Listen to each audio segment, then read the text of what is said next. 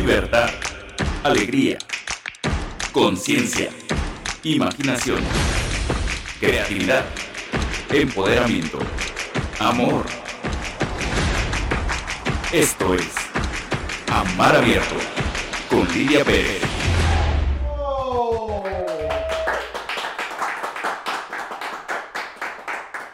Bueno, no lo puedo negar, se me nota en la cara, estoy contentísima de estar contigo y también contigo. Y hoy tenemos un programa precioso. Eh, tenemos un invitado que te va a enriquecer muchísimo. Vamos a hablar de, un tema eh, central para, para, nuestro mundo en esta época y es cómo, cómo enfrentar la adversidad, eh, cómo resolver la adversidad. Y, pero hablaremos de muchas más cosas con nuestro invitado que tiene una enorme riqueza. Nuestro invitado del más acá, pero ya sabes que siempre tenemos un invitado del más allá que en este caso es Víctor Frankl, y, también vamos a recordar muchas de estas propuestas que, nos ayudan a cambiar nuestra mirada y desde ahí nuestra experiencia. Y así que no, te vayas porque hoy tenemos muchísimas cosas. Además, te tengo una historia preciosa de Mulana Rudim. Pero, pero voy con esta cápsula de los programas de Amar Abierto que se llama Para vivir sin miedo. Y yo para vivir sin miedo, te quiero recomendar una transformación de una dinámica que tenemos la mayoría de manera, mm, digamos que mecánica. Eh, es natural que en la experiencia de la vida, en esta experiencia de crear empresas, relaciones, eh, experiencias bonitas, abundantes, amorosas, a veces no nos sale bien. A veces Em, resulta que no llegamos a tiempo, eh, no solamente al lugar, sino al logro. A veces eh, tenemos experiencias emocionales difíciles que no entendemos por qué suceden como suceden. A veces tenemos fracasos académicos, empresariales, eh, en fin, de todo tipo. y algo que hacemos en general es buscar culpables. La culpa la tiene la situación económica general, o la culpa la tiene el gobierno, o la culpa la tiene mi suegro, o la culpa la tiene el jefe, o la culpa la tiene mi pareja, o la culpa la tiene mi hijo.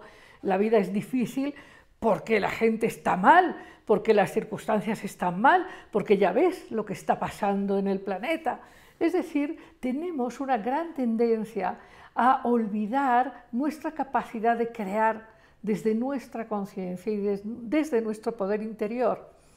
Es tal, es tal la tendencia inconsciente y mecánica de buscar culpables que, pues, si no hallamos afuera, pues nos culpamos a nosotros mismos. El asunto es que haya culpables.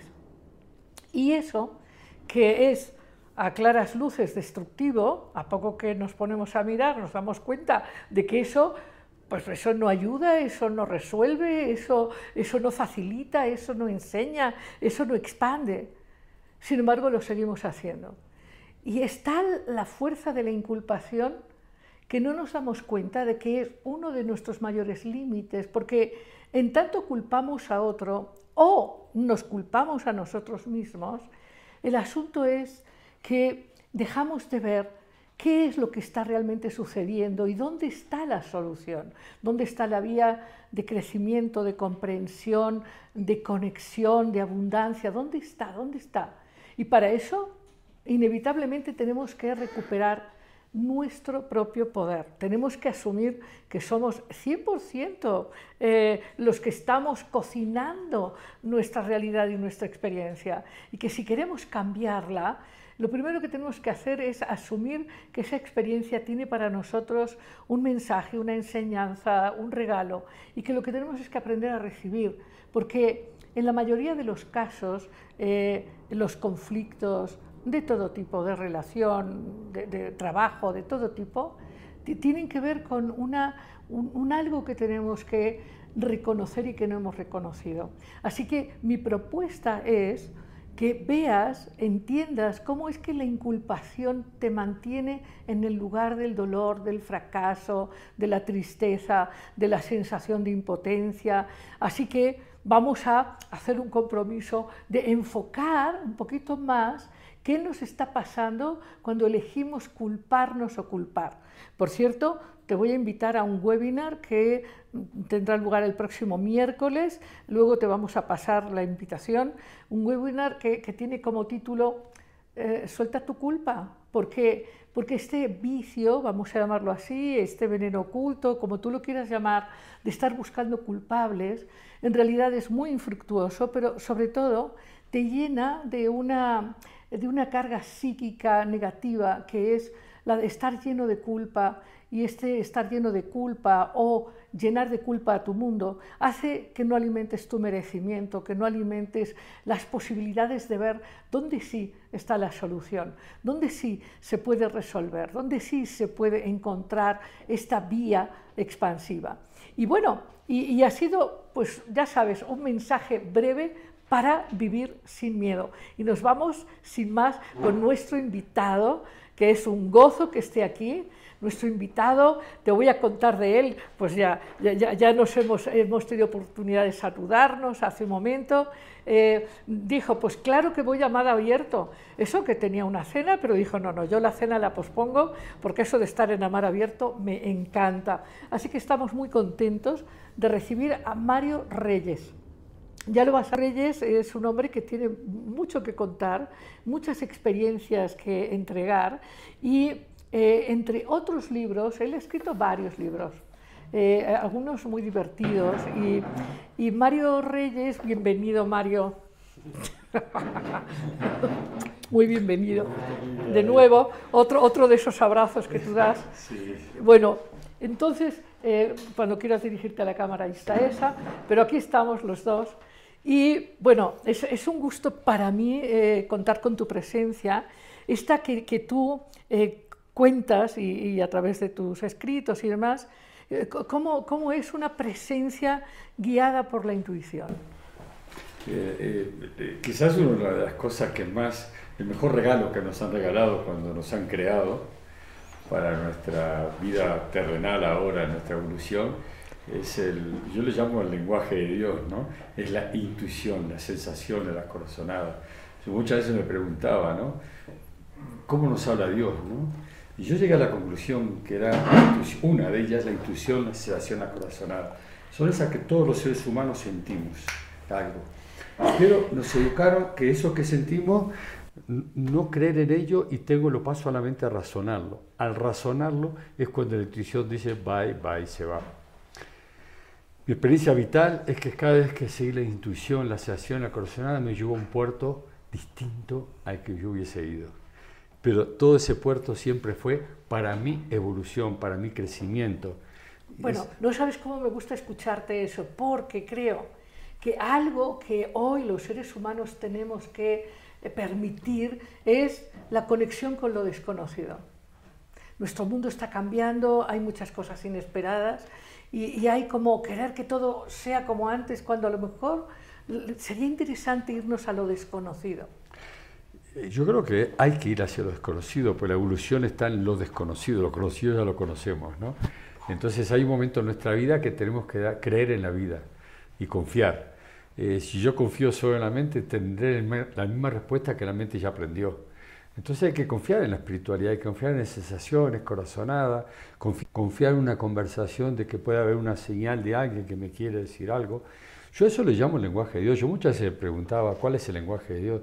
Y cuando empecé a darme cuenta cuál era, digo, digo, digo, oye, cabrito, podía ser más clarito, ¿no? A Dios, podía darnos de, forma más, fácil, ¿no? De entenderla, ¿no?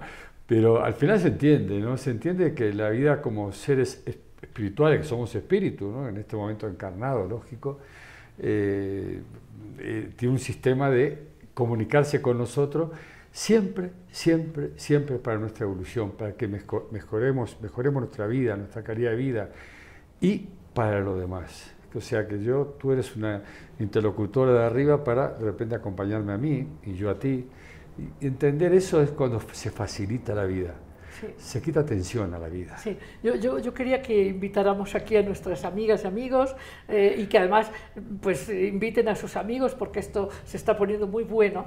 Pero yo quiero hacerte una pregunta. ¿Tú qué crees que pasaría si Buda fuera un taxista? O sea, ¿qué, qué haría Buda si fuera taxista? ¿Qué pasaría? Pero te lo pregunto a ti también. Y Buda, eh, si se reencarnó, pues se reencarnó en un taxista, o por lo menos lo reencarné yo, y era porque el mundo no había entendido el mensaje, nada más. Vivíamos en sufrimiento, somos un, un mundo sufriente, y Buda dijo lo máximo que se ha dicho en la historia de la psicología, sufrimos por el apego. Fue la mayor enseñanza y todo, todo el sistema budista es eso, es el desapego. Por eso que dijo que en el presente no existe el Claro, sufrimiento. Claro, pero esta metáfora que tú haces en uno de tus libros, ¿no? que dices, si Buda fuera taxista, ¿no? es, es un, un texto de, del editorial Obelisco, ¿no? si, Buda fuera, si Buda fuera taxista. Claro, es- hay, hay, hay algunas profesiones emblemáticas, todas lo son, pero la, la- la profesión de barquero que lleva los lugares de una orilla a la otra, o el taxista, ¿no? Eh, crea unos espacio-tiempos extraños donde esta conexión humana puede revelar muchísimas cosas.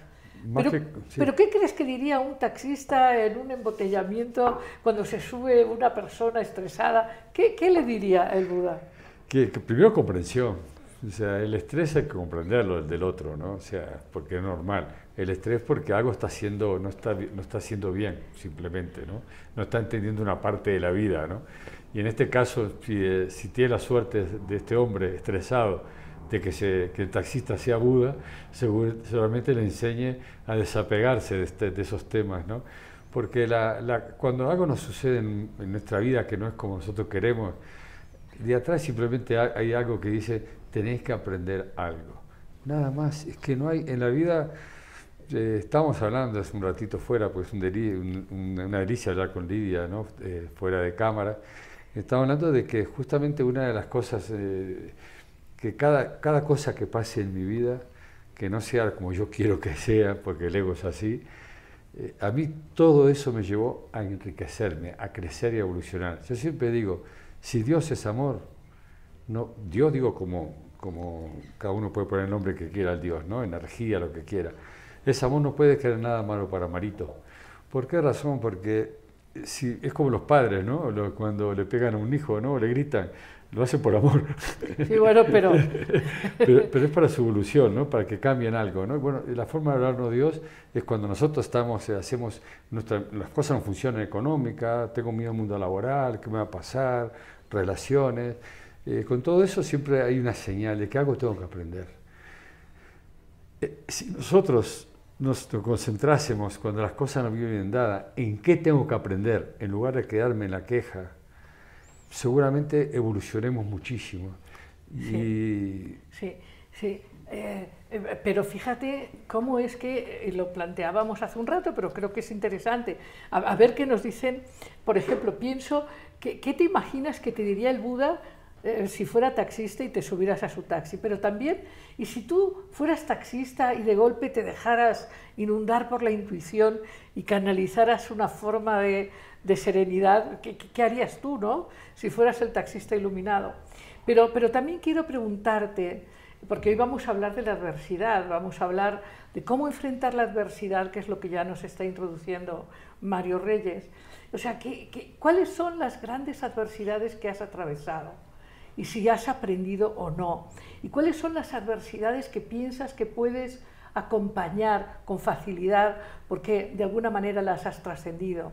Háblanos, participa, queremos escucharte. Esta es una gran conversación donde tu presencia importa. Y, y entonces, Mario, ah, dices tú, hay tres cosas que, que pendientes por hacer. Hay más de tres cosas, pero ca- cada, una tiene sus primeras Muy tres bien, cosas.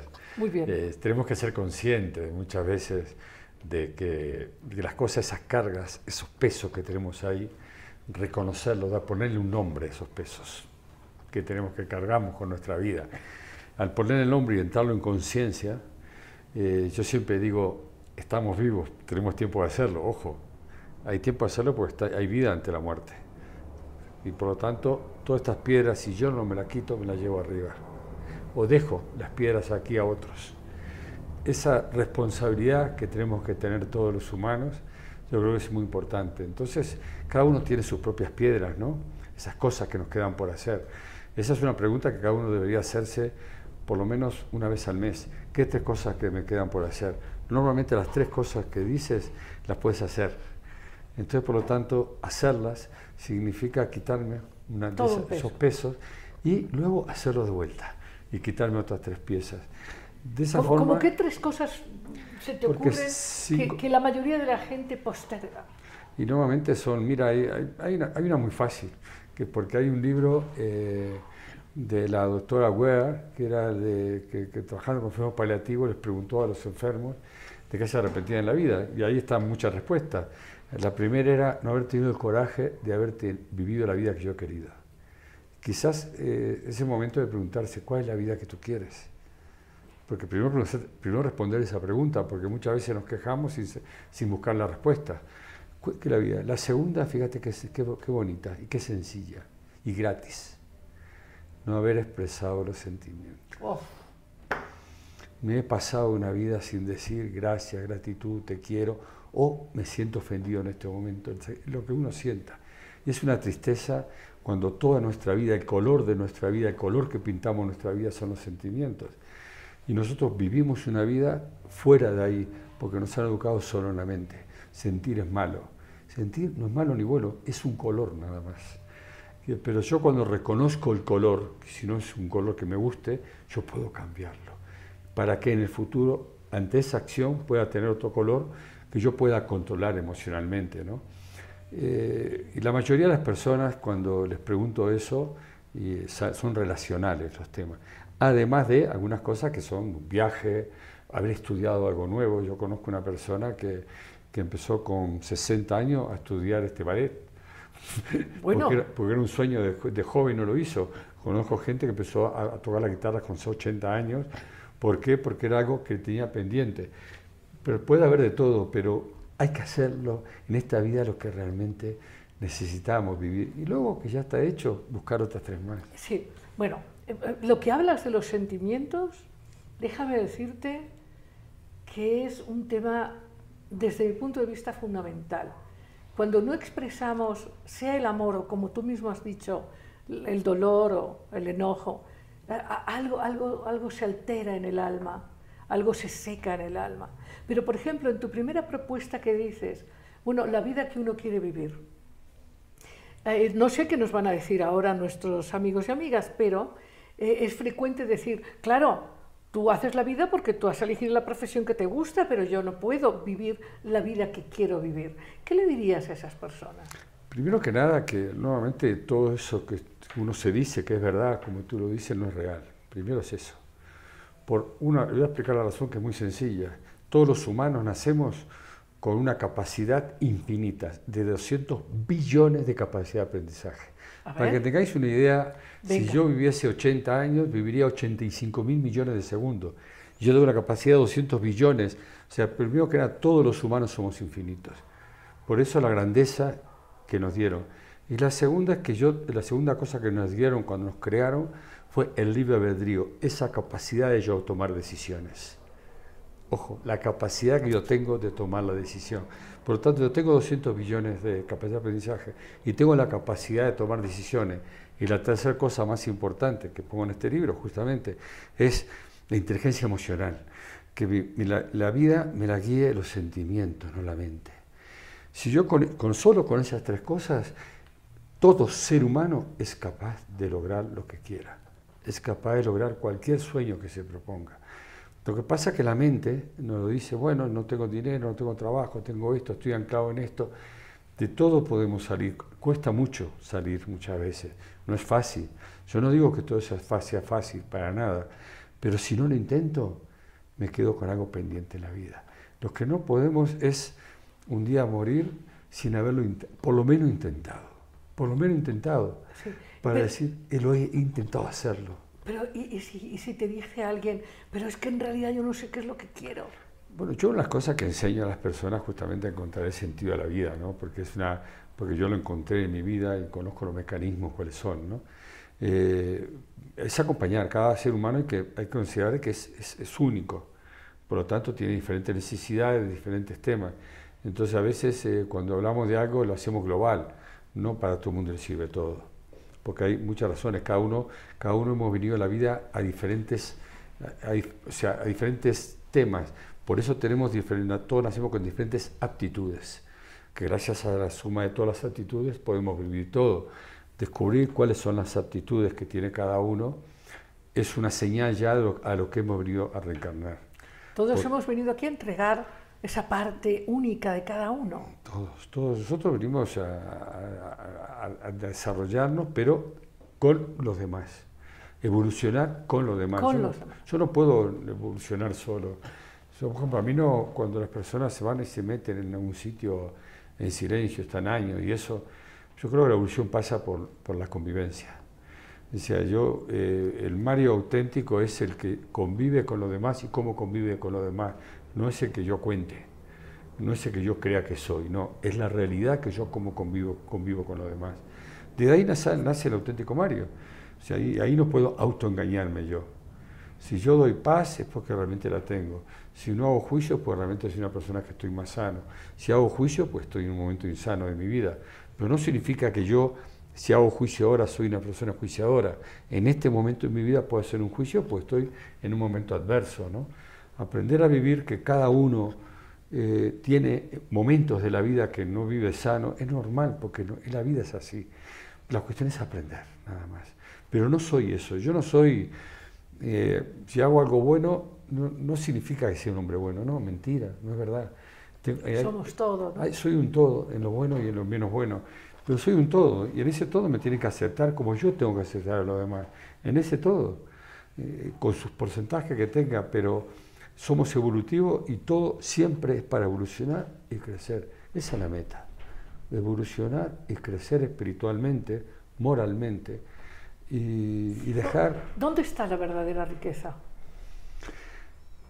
Yo soy de los que a mí cuando la gente de felicidad es una palabra que yo huyo de ella, la palabra, yo creo que está en la paz interior, en la coherencia, en lo que hablas, dices y sientes, serlo. Es un tema muy largo, muy profundo, muy difícil de lograr, ¿no? Aquí tenemos a Víctor Frank acompañándonos, que quizás es un hombre que fue coherente en su vida, en lo que hizo, en lo que sintió y nos regaló con la logoterapia un sistema de, de poder vivir la vida, ¿no? Eh, es un proceso de vida todo eso, ¿no? Pero, como digo yo, hay que intentarlo siempre, ¿no? Claro, claro, porque, bueno, yo creo que la mayoría conocen a Víctor Frank, pero quizás alguien no. Y, y, una experiencia como la que vivió él en campos de concentración parece ser una adversidad bastante intensa, ¿no? Y sin embargo, ahí él enseñó una manera de enfrentarla encontrando justo este sentido de ser, compartir, entregar. Sí, porque él, él se dio cuenta de algo muy importante, de que lo podían quitar todo, pero no su libertad interior. Es muy sencillo. Me pueden quitar todo, me pueden pegar, me pueden, me pueden pasar hambre, lo que quieran, como vivió él, pero mi libertad de decidir vivir, esa no la puede quitar nadie. Y él tomó la decisión de vivir, intentarlo. Y si le pegaban, él era compasivo hasta con, sus, con los que le pegaba, porque en ese momento estas personas no estaban sabiendo lo que hacían. ¿no? Yo creo que es una, es una grande grandeza de la vida, es una persona que nos han legado un, una forma de ser. Yo, soy, yo tengo, tengo la capacidad de tomar las decisiones en mi vida y estoy la capacidad de elegir que, si, si quiero sufrir o no quiero sufrir. Yo pongo un ejemplo, a veces claro, ¿no?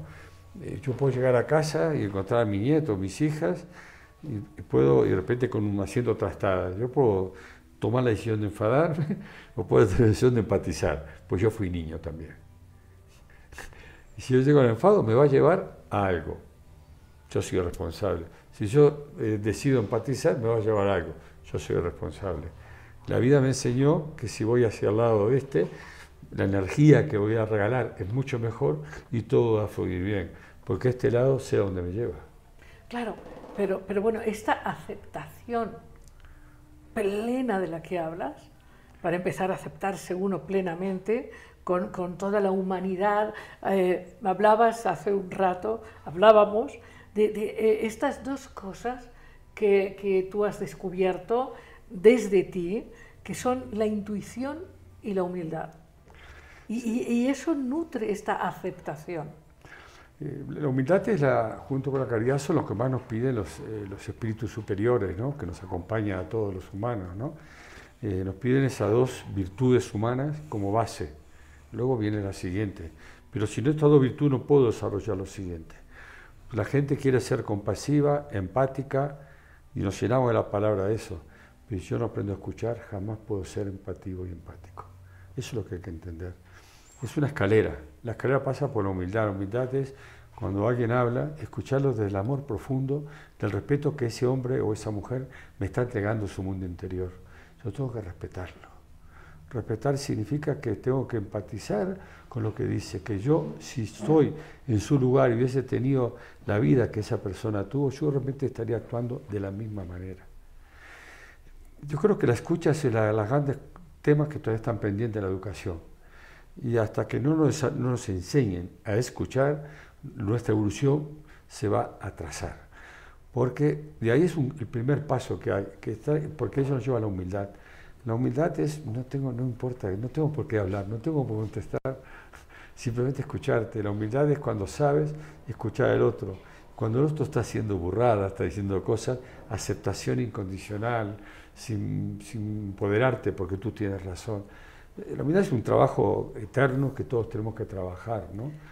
Pero, Y- pero eso también podría llevar, pienso en este momento, algún padre o madre que nos esté escuchando, a que diga, bueno, pues yo aquí voy a, a tener una aceptación incondicional y eso le puede llevar a no saber cuándo sí hay que poner un límite desde esta conexión con las propias emociones y la propia eh, intuición, El límite lo ponen los sentimientos, no la cabeza. los sentimientos. Perfecto. Sí, En no, los límites los pone, pero entonces Pero eh, es el- central estar en conexión con lo que sientes. Pero Lidia, si estamos hablando de que, de que si nos han castrado el mundo emocional, me dijeron que no es bueno hacer eso, nos han castrado la escucha.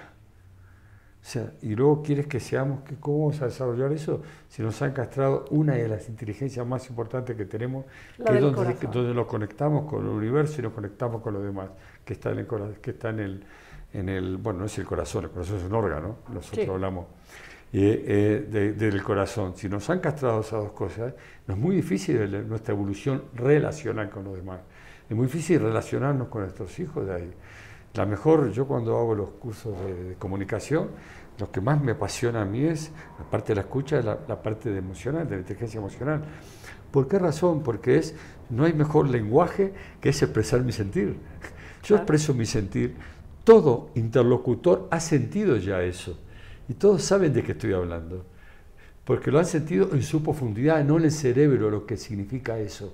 Simplemente lo han sentido. Entonces yo hablo de corazón y conecto con corazones.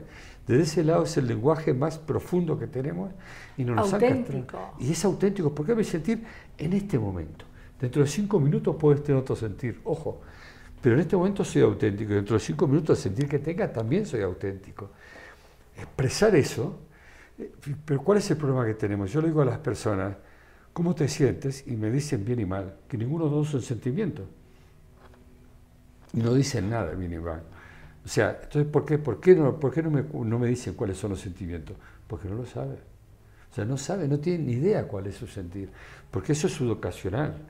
Yo el otro día, este, yo a, mi- a mis nietos, eh, lo- tengo, una, mi hija tuvo, se casó con una chica y me hizo inseminación, y tengo 10 nietos que por inseminación, ¿no? Una nieta y un nieto. Están educados, por los, son dos madres psicólogas, y con el abuelo, estamos educándolos en el mundo del mundo de los sentimientos. Es hermoso como niños pequeños te expresan sus sentimientos. Bueno, Mario, pero, pero estás hablando, no sé si nos están preguntando y compartiendo nuestros amigos.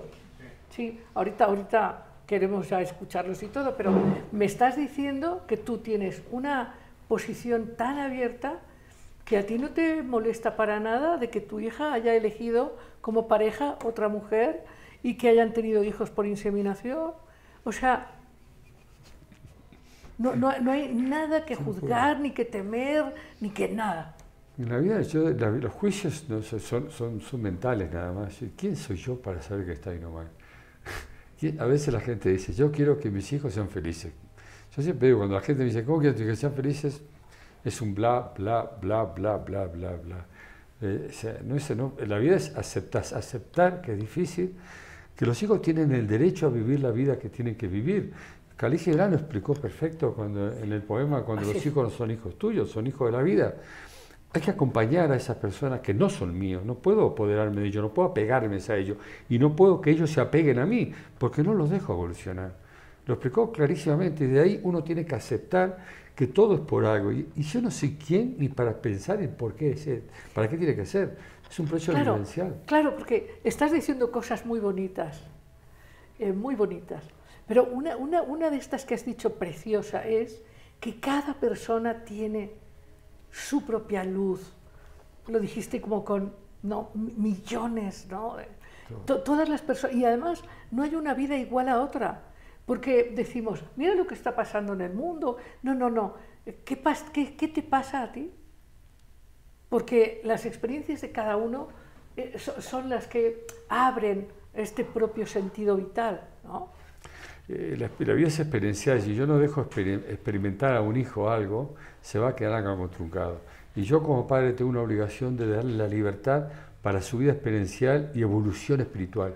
Oye, pero tú que ahora andas viviendo por ahí, por, por, por, por, eh, las, eh, eh, la calle de Alcalá, eh, tú ves que ahora hay la moda de estos hijos que no se quieren ir de casa. Ma- más bien quieren que los señores mayores se vayan. Eh, ¿qué- ¿Cómo haces tú con estos hijos que no se quieren ir de casa? Yo digo que hay que hacer un a ver, tienen, tienen un derecho, ¿no? Hacia, como hijo de quedarse ahí si los padres quieren también, ¿no? Pero este, se pierde algo en la vida. Pues la vida bus- buscar, buscar la comodidad, a veces es lindo buscar la comodidad porque a todos nos gusta, ¿no? Pero no nos deja evolucionar.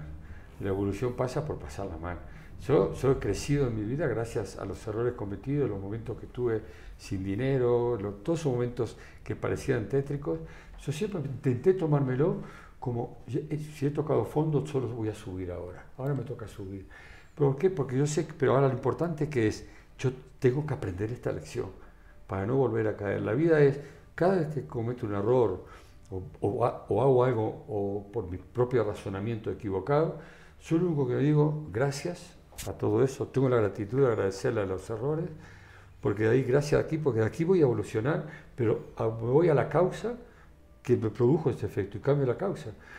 ¿Para qué? Para que usted otro efecto.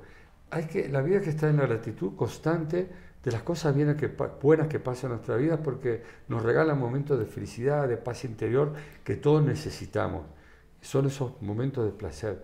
Pero momentos que bajamos, cosas que es para evolucionar nada más. Lo importante es aprender nada más.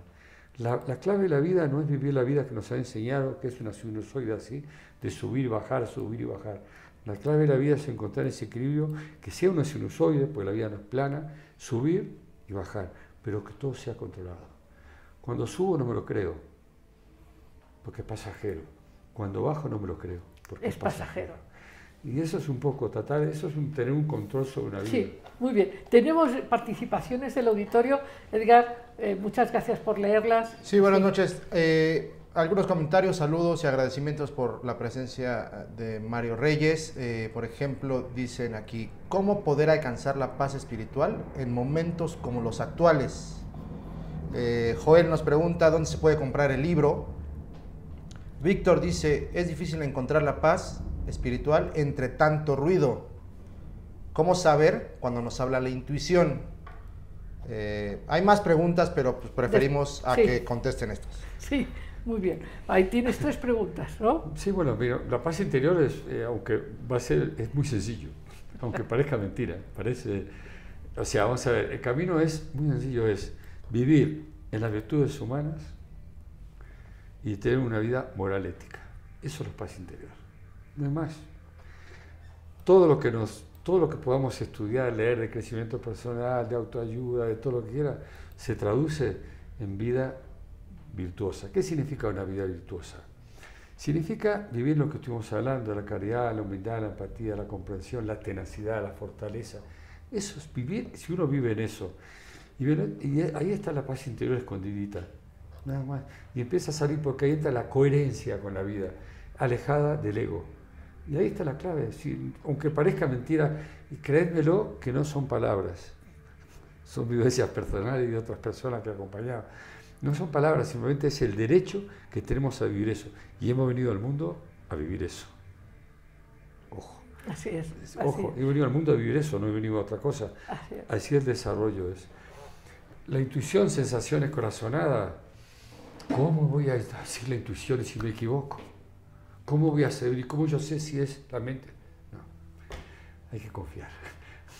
Cuando uno siente algo, tiene una corazonada de algo, hay que confiar. Y luego estar, observar simplemente. Observar, observar. Porque tiene siempre es para algo. Y siempre para algo evolutivo. Cuando algo te vaya mal en la vida, que está en un momento económico mal, miedo del dinero, miedo, miedo al mundo laboral, que si me van a echar, me van a echar, relaciones insanas, todo eso. Todo eso pasa para que tú evoluciones, nada más, para que aprendas la lección. ¿Dónde está la lección? Cuando tú buscas la, causa, ¿cómo puedo mejorar? Siempre está hacia valores y virtudes humanas. siempre, siempre. Estás, de acuerdo conmigo que cuando hay un problema no hay que buscar culpables, sino la causa? Tú has empezado muy bien el programa cuando dijiste, si yo busco culpables, que no quiero hacerme responsable de mi vida. Y lo más fácil en la vida es buscar a quien, quien es el culpable. Así nos han educado buscando culpables y siempre ocupamos a papá y mamá. Y, bueno, yo puedo estar toda la vida ocupando a papá y mamá y, perderé esta reencarnación. Así es. Ahora, fíjate, eh, nos han preguntado, bueno, ¿cómo, ¿cómo sostener este equilibrio y esta paz interior en un momento histórico en donde estamos experimentando esta crisis de violencia del ego del poder, ¿no? ¿Tú qué dirías? mi vida es mi vida, pero eso no significa que esté fuera del mundo. Yo, yo, puedo, yo nunca puedo controlar mi vida, no la del mundo, lamentablemente. Y yo tengo que ocuparme de mí. Desde la ocupación de mí, yo sí puedo colaborar en el mundo, en hacer lo que mejor pueda para todo lo que está sucediendo. Pero primero tengo que ocuparme de mí. Siempre nos pide que nos ocupemos nosotros para tener esa, paz, esa tranquilidad de acción, ¿no? Pero tenemos que ocuparnos nosotros. Una vez que nosotros estamos sanos, estamos bien, podemos ocuparnos de los demás. Si yo me vuelco a ocupar de los demás y yo estoy insano, poco puedo dar. Claro, es más, hay cosas que sí mm, podemos resolver y cosas que no, pero por ejemplo, hablando de esto que tú decías, de, que Dios enseña ¿no? con espejos, estamos viendo en el mundo un gran espejo en donde se revela que esta cosa del poder, eh, sin más, esta incapacidad de dialogar, esta, esta, urgencia de control, pero y entonces tendríamos que pensar cómo, cómo, yo puedo soltar el control y cómo yo puedo soltar eso, y, eso puede ser de un gran impacto.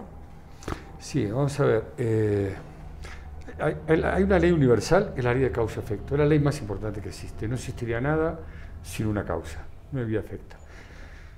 Yo creo, cuando digo yo creo, no significa que sea verdad. Aclaro por las dudas, porque es un Yo creo que tanto la pandemia como lo que está sucediendo ahora en el mundo es porque los efectos que estamos ocasionando, las causas, son terroríficos para nuestra evolución humana, personal de cada uno de nosotros. ¿no? Estamos educados, todo lo que está sucediendo va hacia el mundo materia, material. Yo no estoy contra el mundo material, que es importante entenderlo, pero sí sobre un control del mundo material, ¿no? Hasta dónde me puede hacer daño. ¿Me explico? Claro. Entonces, ¿qué pasa? el, ser humano, cuanto más poder quiere, más tiene, más, más poder quiere. Eso es el ego, ¿no? Yo no puedo hacer nada, o sea, eh, hay una guerra ahora, ¿no? Terrible, ¿no? No solamente en Ucrania, en otros países también, ¿no? Claro, es que, es que una de las cosas, eh, eh, me gustaría hacer un inciso, una de las cosas que hay que saber es que en este siglo y en el siglo pasado ha habido muchísimas guerras de las que no nos enteramos solo porque se dan en África o se dan, o sea, y ahí entonces parece que los muertos no importan. O sea... sí. Yo creo que la sí, mira, a mí, yo creo que somos hipócritas, eh, perdóname a todos ¿Oh, sí? los que somos hipócritas. Eh, nosotros ahora eh, vivimos, los, los humanos en este mundo, en este momento, somos egoístas. ¿Qué significa ser egoísta? Que nos preocupamos solo de nosotros. Nosotros, Ucrania, dentro de seis meses, cuando si, si Rusia termina de invadir Ucrania, y nos acordamos de Ucrania, de los ucranianos, y solo nos acordaremos de las númeras personas que han fallecido. De los historiadores. sirios, o los libaneses. Yo, yo a veces creo, cuando digo esto así, con esa dureza y esta crueldad tremenda, yo creo que a veces tenemos que decirnos la verdad. tenemos que decirnos la verdad. yo me ocupo de que está al lado mío, que ese sí lo tengo al lado. De verdad, yo me ocupo de eso. Ahí es donde yo tengo que centrar mi vida, en la ocupación de eso. Yo puedo empatizar y acompañar con todo lo que está sucediendo, no significa que yo sea frívolo con todo eso, todo lo contrario. O sea, todos sentimos algo cuando empezó la pandemia, las primeras muertes, sin poder despedirse, a todos nos consternó. Hoy por hoy son números, nada más. Pero ya dejamos de consternarnos, porque el ser humano para sobrevivir necesitamos que sean números, porque si no, no podemos tanto dolor. Claro. Pero yo sí puedo ocuparme de los que están al lado mío. Eso sí puedo ocuparme. Y esa es una responsabilidad que tengo. Ojalá que la vida mañana me dé la oportunidad de ser una persona influyente y pueda influir en esto que ya ¿Y no, y no lo crees, mío. Mario, a partir de tu propia intuición, no, no crees que hay una influencia metafísica eh, en, en nuestra posición consciente y presente? Por ejemplo, si, si nosotros nos damos cuenta, porque el espejo es, el espejo es inmenso. Yo personalmente creo que la pandemia y todo esto es una forma de parto a una nueva conciencia colectiva. Eso es lo que yo Sí, sí, pienso. sí, estoy contigo. Pero, pero si, si en este espejo nos damos cuenta de todo esto que tú venías diciendo, este enfoque en el poder de lo concreto, de las cosas, de, de la importancia, si, si, si nos damos cuenta y soltamos la pelea y de golpe elegimos, como tú propones, dejar de pelear, eh, estar más presente en lo que pasa, buscando más la solución, ¿no crees tú que eso tiene una influencia importantísima? Vamos a ver, primero, ¿por qué estamos así? Estamos así porque estamos apegados al mundo material. Nos han educado, ahora ya en todo el mundo, antes, antes los asiáticos estaban en otro mundo, pero ahora ya, ya está nos han educado, si tengo soy, si sé soy, si tengo esta camisa, si tengo esta marca voy a ser querido, si no la tengo no voy a ser aceptado. Todo eso, como nos han educado, nos lleva a los pecados capitales, que son la envidia, el orgullo, la soberbia, la ira, la gula, la lujuria, bueno, etcétera, etcétera. Todo eso, ¿por qué? Porque estamos pendientes hacia afuera, que nos vendemos como producto. Interiormente estamos vacíos y queremos que nos acepten por nuestra ropa, por nuestro saber, por si tengo. O sea que si yo no tengo esto, soy y si no, no soy. Es triste, pero así vivimos. O sea, todo fue hacia afuera. Y no, no nos ha educado hacia adentro. Mientras que vivamos en este mundo, que es eh, con creencias materialistas, nos lleva al apego. El apego nos lleva a los pecados capitales. Existe otra forma que en este libro lo escribo, el- La mujer más optimista del mundo. Es otro, otro modelo de vida, es otra filosofía de vida, que es justamente la del desapego, que es la que nos lleva a, los, a la vida moral, valores y virtudes humanas. Claro, claro. Esa, esa es la vida que alguien un día tendrá que empezar a que nos- nosotros, mientras que estemos viviendo la vida pegada, van a existir eh, Guerras. pre- presidente, no, qui- no quiero decir ningún nombre, presidente, gente que van a querer apoderarse de otros países, matar, porque no tiene empatía. Una, o sea, una persona educada en el mundo material puede tener empatía, cero. Les importa nada el ser humano. Una persona educada en el mundo humanista y espiritual seguramente sí tenga empatía. Estamos hablando de tener empatía o no tener empatía. Toda esta gente ahí no tienen empatía. Diga- digamos, y mira, hemos hablado mucho en Amar Abierto sobre este desbalance entre energías femeninas y masculinas, ¿no? Este desbalance entre las energía- energías de la acción y, en fin, la construcción, y estas energías que tú vienes hoy a traer aquí, eh, en esta memoria que nos hablas de la intuición, del sentimiento y del desapego en forma de experiencia. No, no recitar el noble octuple sendero y recitar las lecturas sagradas, sino más bien atreverse a vivir, eh, porque debajo, debajo del acaparamiento y debajo de la competencia hay, hay miedo. hay, hay falta de autoaceptación, ¿no? como si no fuéramos suficiente, Sí. tuviéramos, ¿no? Pero nos están, nos están preguntando más cosas. Sí, hay más preguntas del público. Vamos a dejar otras más aquí para, para su respuesta. Eh, por ejemplo, bueno, una felicitación de Verónica Díaz. Dice, como siempre, excelente programa. Felicidades, maestra Lidia. Dice León, en esta, esta sociedad juzga a las personas que son auténticas y quieren que siempre sean igual que el resto. ¿Por qué? Muy buen programa, nos felicita Joel Torres. Humberto García dice, a veces como padres nos podemos equivocar siguiendo los sentimientos y no la razón. Eh, saludos desde Puebla, Ernesto nos comenta. Citlali pregunta, ¿qué piensan de lo que ahora se llama la crianza respetuosa? Otras preguntas más y más adelante hacemos Sí, otras tres. sí. Muchas preguntas, ¿no? Eh, ¿Cuál era la primera que se me fue? Que, pues, por ejemplo, que la sociedad se rechaza Que- a- al Sí, que es sí, distinto, al que es auténtico, Sí, al o que es sea, honesto. Por, por una razón, porque lo que está hablando hoy, eh, mundo material, mundo, un mundo espiritual o humanista, ¿no? Eh, eh, cuando la sociedad, la ciudad está en los antivalores. O sea, nosotros no estamos educados en los valores, estamos en los antivalores.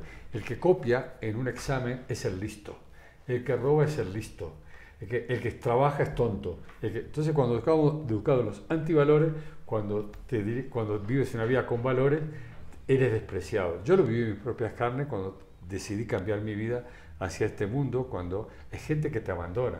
¿Por qué? Pues ya estás en otro mundo. Y hay que aceptar que ellos tienen derecho a abandonarte, ¿no? Claro, Y claro. retirar... Tengo, tengo que compartir con el auditorio, bueno, y, y los televidentes, ¿no? Te- te- Tengo que compartir que tú tenías una vida como empresario, inmobiliario y más y tal, y, y bueno, y decidiste cambiar. Y entonces, bueno, pues la gente que había estado contigo en una forma de aventura vital, pues dijo, yo me voy. Cualquier persona que se empiece a dedicarse al mundo crecimiento personal, que te siga a ti, Lidia, que hace los cursos que tú tienes y todo, todas esas personas em- están, están en un proceso evolutivo de cambio. Por lo tanto, todas las personas que antes estaban en la vida de ella y ahora empieza a cambiar, eh, se van a alejar pues ya no tienen de qué hablar.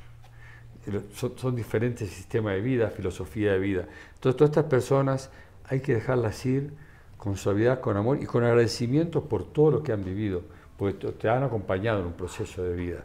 Pero ahora no toca, ahora tocan otro, serie de otro tipo de personas. Hoy por hoy yo estoy aquí porque estoy hablando de unos temas que encajo con Lidia y con el programa de Lidia. Si yo no estaría aquí. El Mario anterior, el Mario 1, como le llamo yo, el Mario 1 estaría aquí porque no, te- tendríamos nada en común que hablar.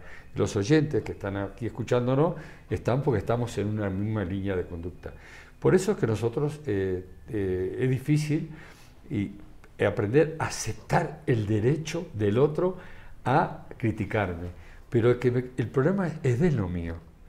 No es mi problema. Claro, es, su mirada, es su, es su- Es, es un su problema de él experiencia. que él tendrá que ver, que tiene el derecho a decirme que soy un tonto. Me parece excelente. Bueno, te tengo que confesar que ni siquiera hemos empezado la entrevista. Porque esta entrevista tenía que ver, claro, estoy, estoy bromeando, ya sabéis que me gusta mucho bromear con, con la adversidad, pero es que el libro que estamos presentando hoy, este libro se llama La mujer más optimista y es un libro delicioso en donde Mario Reyes, a través de un personaje cuyo nombre es, me ha parecido muy simbólico, se llama Candela, ya sabéis, la candela y la luz, y más cosas en la vida de Mario con Candela. Candela es un personaje que enfrenta una de las adversidades hoy más extendidas, que es el diagnóstico de una enfermedad terminal. El impacto de eh, todo lo que yo veía y vivía ya no está, y cómo a través de distintos procesos Candela va encontrando su verdadera luz, su misión, un verdadero éxito, la verdadera sanación. Entonces, este texto es precioso, se llama La mujer más optimista del mundo. Y aquí hay un personaje, Candela, que va a ser, pues bueno, una gran amiga para ti. Y pero lo que pasa es que Mario Reyes tiene otros textos, todos de la editorial Obelisco en este momento, los que estamos mencionando, como si Buda fuera taxista, o por ejemplo la- las tres cosas que te quedan por hacer, o por ejemplo el caracol dorado, en fin, son varios de los textos y antes nos habían preguntado que dónde se compran. Bueno, en librerías, el libro está en librerías, está, ya sabéis, todas las, todas las grandes librerías, ¿no? Sí, el día 24 en, en la librería El Sótano en Coyoacán eh, presento el libro, va a ser una dinámica. O sea, porque a mí, gusta, a mí no me gusta, o sea, me gusta hacer, enseñar, me gusta que la gente se, se lleve algo, como digo siempre, ¿no?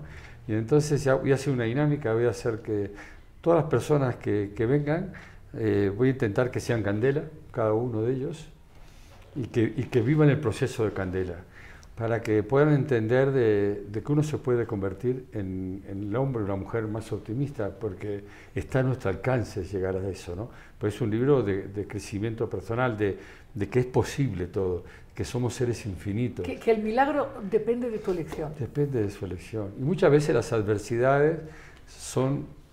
Grandes eh, puertas, ¿no? La magia que nos abre puertas y que a veces creemos que es un castigo y son los que nos abren una puerta hacia el mundo más Oye, sano, más espiritual. Claro, más... que quizás, quizás las adversidades son este, este, toque de campanas, este toque celeste, que nos recuerda ya salte, salte de la cueva de Platón, diríamos, ¿no? Salte del pozo ya, ¿no? Mira hacia arriba, reconoce tu alma, el asunto es otro. Así es, sí. Disfruta el amor. Yo soy enamorado de las adversidades, de verdad. Aprendí, aprendí, aprendí a amar la adversidad, ¿no? Cosa que antes era, antes era castigaba a Dios, castigaba a todo el mundo, ¿no? Y ahora aprendí a amarla porque sé que hay algo que hay, algo que tengo que aprender, ¿no? Y... Sí, una, una, manera también que, o sea, habría mucho que hablar, ¿verdad? Estoy de acuerdo que los uh, quienes nos acompañan estarían de acuerdo en seguir y seguir hablando. Eh, pero, por ejemplo, este asunto de que todo lo que rechazamos, la adversidad, los aspectos más humanos de nosotros, ¿no? todo esto que rechazamos, pues nuestro cuerpo y, y, nuestra condición y nuestro color de piel o lo que sea, todo, todo eso que rechazamos es en el fondo el portal de la luz que estamos buscando en un lugar equivocado. Ahora me estoy acordando de uno de los cuentos del mulá. ¿no? O sea, buscamos un lugar equivocado, en el poder, en la fama, en el control, en la pelea. Eh, y ahí no está, ahí no está. Es el ego. O sea, el ego es para sobrevivir. El ego, contra, siempre digo, el ego, yo sobreviví gracias al ego. Eso primero, yo tengo que ser amigo de mi ego. Porque me llevó a sobrevivir cuando yo no tenía conciencia. Hasta los seis años aprendí un sistema de vida que me fue útil hasta ciertas edades. Ojo. Eso, eso Jung lo Ahí- explica muy claro.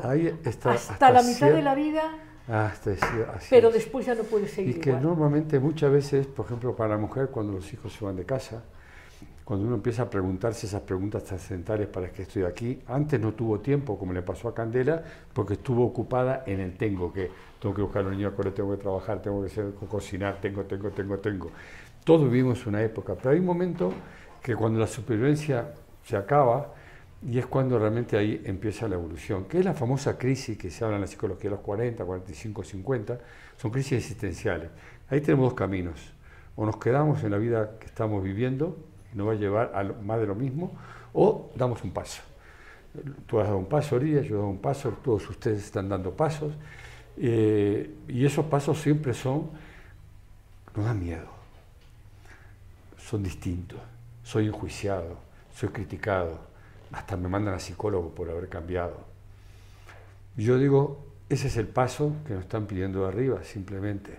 Es, viviste aquello para aprender cosas que son importantes para lo que vas a vivir ahora.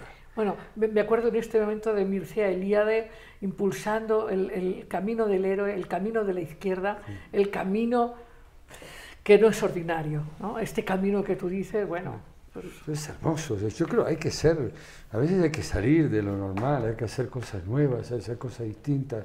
Hay que, yo creo que hay, ya- yo qué sé, yo- hay que hacer cosas distintas. ¿no? Yo siempre digo cuando, cuando yo lo, me acuerdo un día estaba en Chile en un programa en directo, muy, muy, muy, que voy siempre ahí, y recuerdo que un día eh, yo sentí una intuición. Yo sentí, me llegó la intuición, Mario, da tu número de teléfono, fíjate. Y yo, en ahí digo, mire, si alguno tiene un problema, le digo yo, tiene alguna, eh, porque a veces sé que hay gente que está sola, Chile es un país muy largo, hay gente que no tiene capacidad con- de psicólogo, ayudar, yo me, propongo acompañarlos y di mi teléfono. Cuando me acuerdo que en los primeros primeros días eran 150 llamadas constantes. Yo atendía a todo el mundo. A partir de ahí empezaba mi teléfono siempre. Por una razón, porque yo creo que todos, todos necesitamos ayuda. ¿Y yo qué puedo ayudar? Digo, bueno, yo puedo ayudar a seres humanos que en este momento, en este momento tienen un duelo, un sufrimiento, pero no hago una terapia, simplemente lo, puntualmente acompaño a seres humanos.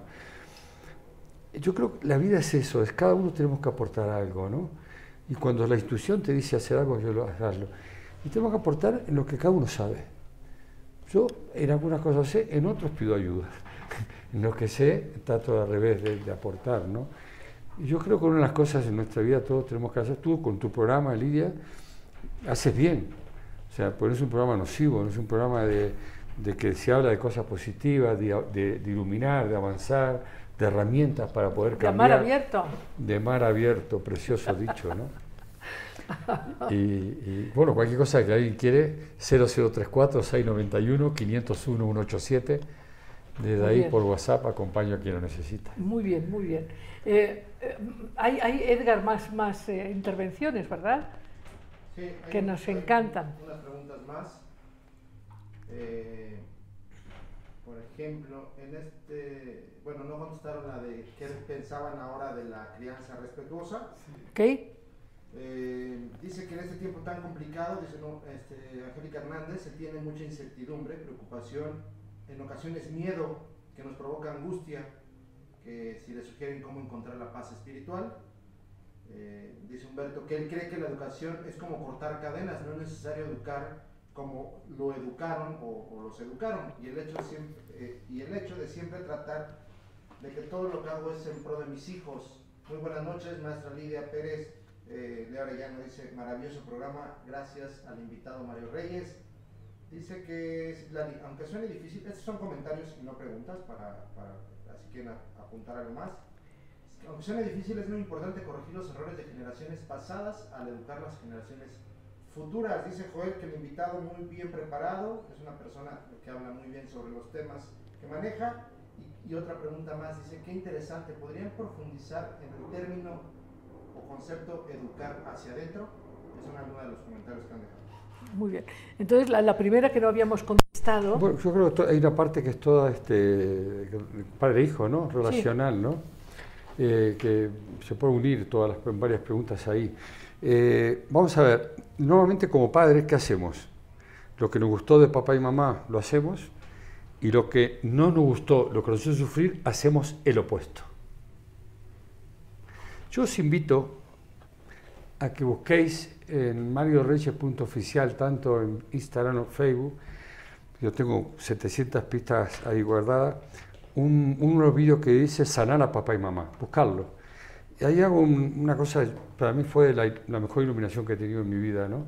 De sanar a papá y mamá. Y me di cuenta de una cosa que nosotros hacemos, que evolucionamos haciendo el opuesto a lo que papá y mamá no, no, no nos gustó. Sí, claro.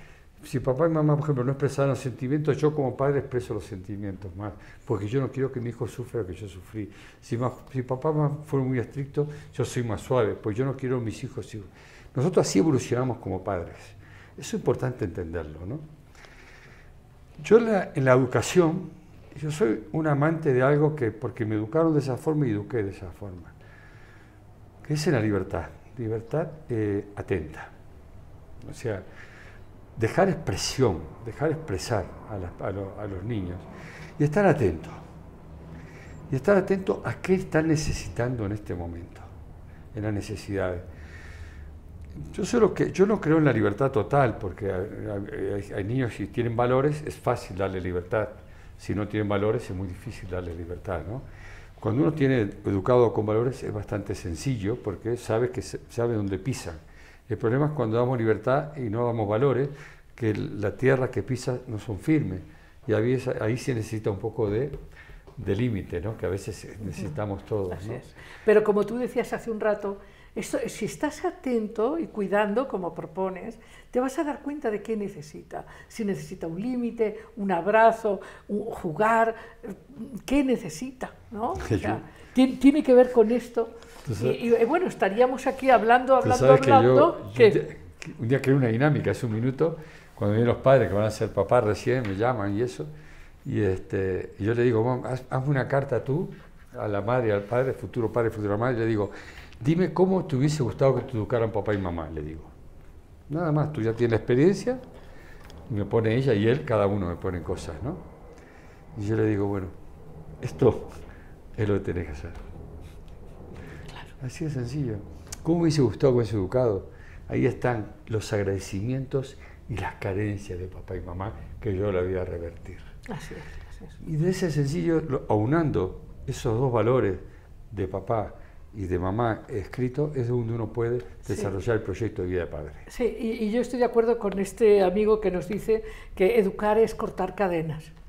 Totalmente. Eh, y, y no repetir viejos patrones eh, castrantes. y- Bueno, eh, de nuevo, No hay tiempo, ¿no? Librería del Sótano, Librería de Sótano el día 24, día 24 a las 7 de la tarde. A las 7 de la Va a tarde. haber una dinámica, presentar el libro, La mujer más optimista del mundo. Y está ese libro en otras librerías también, o sea. Sí, lo ¿no? pueden buscar ahí, Y también por Amazon o no sé, ¿no? ¿Verdad? Sí, Este- bueno, lo- hay una cosa, va a haber un extra ahí. Ah. Eh, sí, que yo soy un abrazador. Muy Y bien. voy a abrazar a todos. porque soy un abrazador, por- aunque sea compañero. Porque me gusta sentir al ser humano. Y Me entonces- parece eso.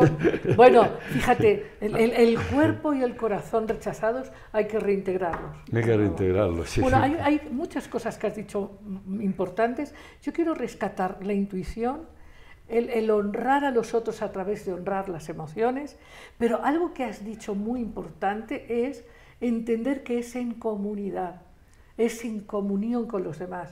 Es- esto de estar separados, defendidos, peleados, esto no, no nos está llevando a ningún lado. ¿no? Comunión. Y hay que, hay que- claro, efectivamente a partir de las afinidades y demás, ¿no? Grati- Pero hay que estar en comunión. En comunión, ¿Cuánt- ¿Cuántas veces ustedes, vuestra mujer, vuestro esposo, vuestros hijos han hecho algo, cosas buenas? ¿Cuándo, se lo a- ¿Cuándo fue la última vez que le agradeciste algo? ¿Cuándo fue la última vez que aplaudiste algo bueno que haya hecho el otro? Respóndelo, ¿cuándo fue la última vez? Eso, cuando aplaudes al otro, creas autoestima. Y si tú aplaudes a tu hijo cuando hace las cosas bien, o tu mujer cuando hace las cosas bien, vas a tener, vas a crear personas con autoestima. En la crítica, en el juicio, baja la autoestima. Y ahí está la clave, aplaudir. Yo me encanta cuando mis nietos, cuando hace la comida mi, mi, mi- mi hija o su mujer, o y es hermoso cuando termina cuando van a comer, aplauden todos. Y la que cocina agradece, ¿no? Pero ¿por qué? Porque hay que aplaudir Hay que a las aplaudir. cosas que hace alguien. Hay que aplaudir la presencia y la entrega. Pues bueno, te aplaudimos, Mario. ¿eh? Eh, muy, muy buenas eh, noches. Sé que te vas a cenar. En fin, ahí, ahí les dices que te hemos entretenido. Y amigos, amigas, nos vamos ahora inmediatamente a Cuentos sin cuento. Aquí estamos, amigos. Esto es, esto es Cuentos sin cuento. Y yo estoy encantada, ya sabes, de traerte estas historias que guardan tanto humor, tanta sabiduría, tanta, eh, tanta riqueza para ver la realidad de otra manera.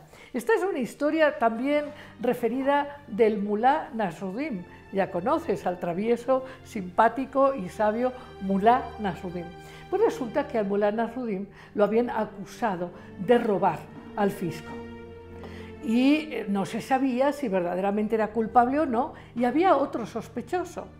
Entonces, pues bueno, pues el mulá Nasruddin tuvo que contar con un abogado para defenderse, para demostrar que él no es el que había robado. Y entonces, hablando con el abogado, le dijo el abogado al mulá, esto está muy complicado, yo creo que sí, porque además nos ha tocado un juez muy, muy severo.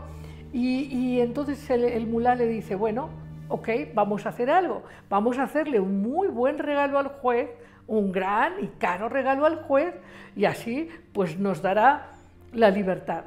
Y el abogado le dice, no hagas eso, no hagas eso, mulá, porque si tú le das un regalo al juez, él es muy estricto, y si tú le das un regalo, seguro que te va a condenar.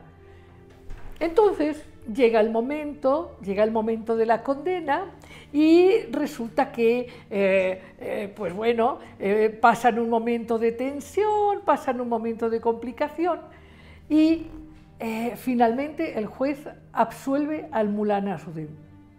Entonces, cuando ya salen, salen del juicio, el abogado estaba muy sorprendido y le dice, pero ¿cómo puede ser que este juez te haya absuelto? Yo pensaba que efectivamente pues iba a estar muy difícil y bueno, qué bueno que le mandaste el regalo entonces, porque a eso se debe eh, que te ha absuelto.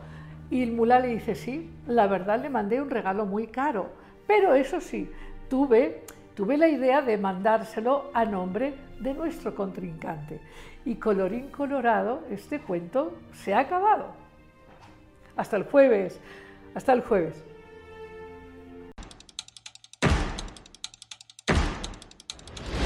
Libertad, alegría, conciencia, imaginación, creatividad, empoderamiento, amor. Esto fue Amar Abierto con Lidia Pérez.